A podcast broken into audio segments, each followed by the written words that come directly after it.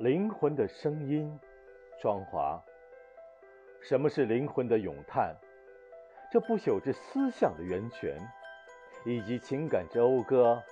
我倾听内心深处，愿那个自己依然如故，不以物喜，不以己悲。如果每个人是一种乐器，我愿做富有灵动的钢琴，让每个音符荡气回肠。哪怕是从多么遥远而来，哪怕要去多么遥远的地方，始终听从内心的声音。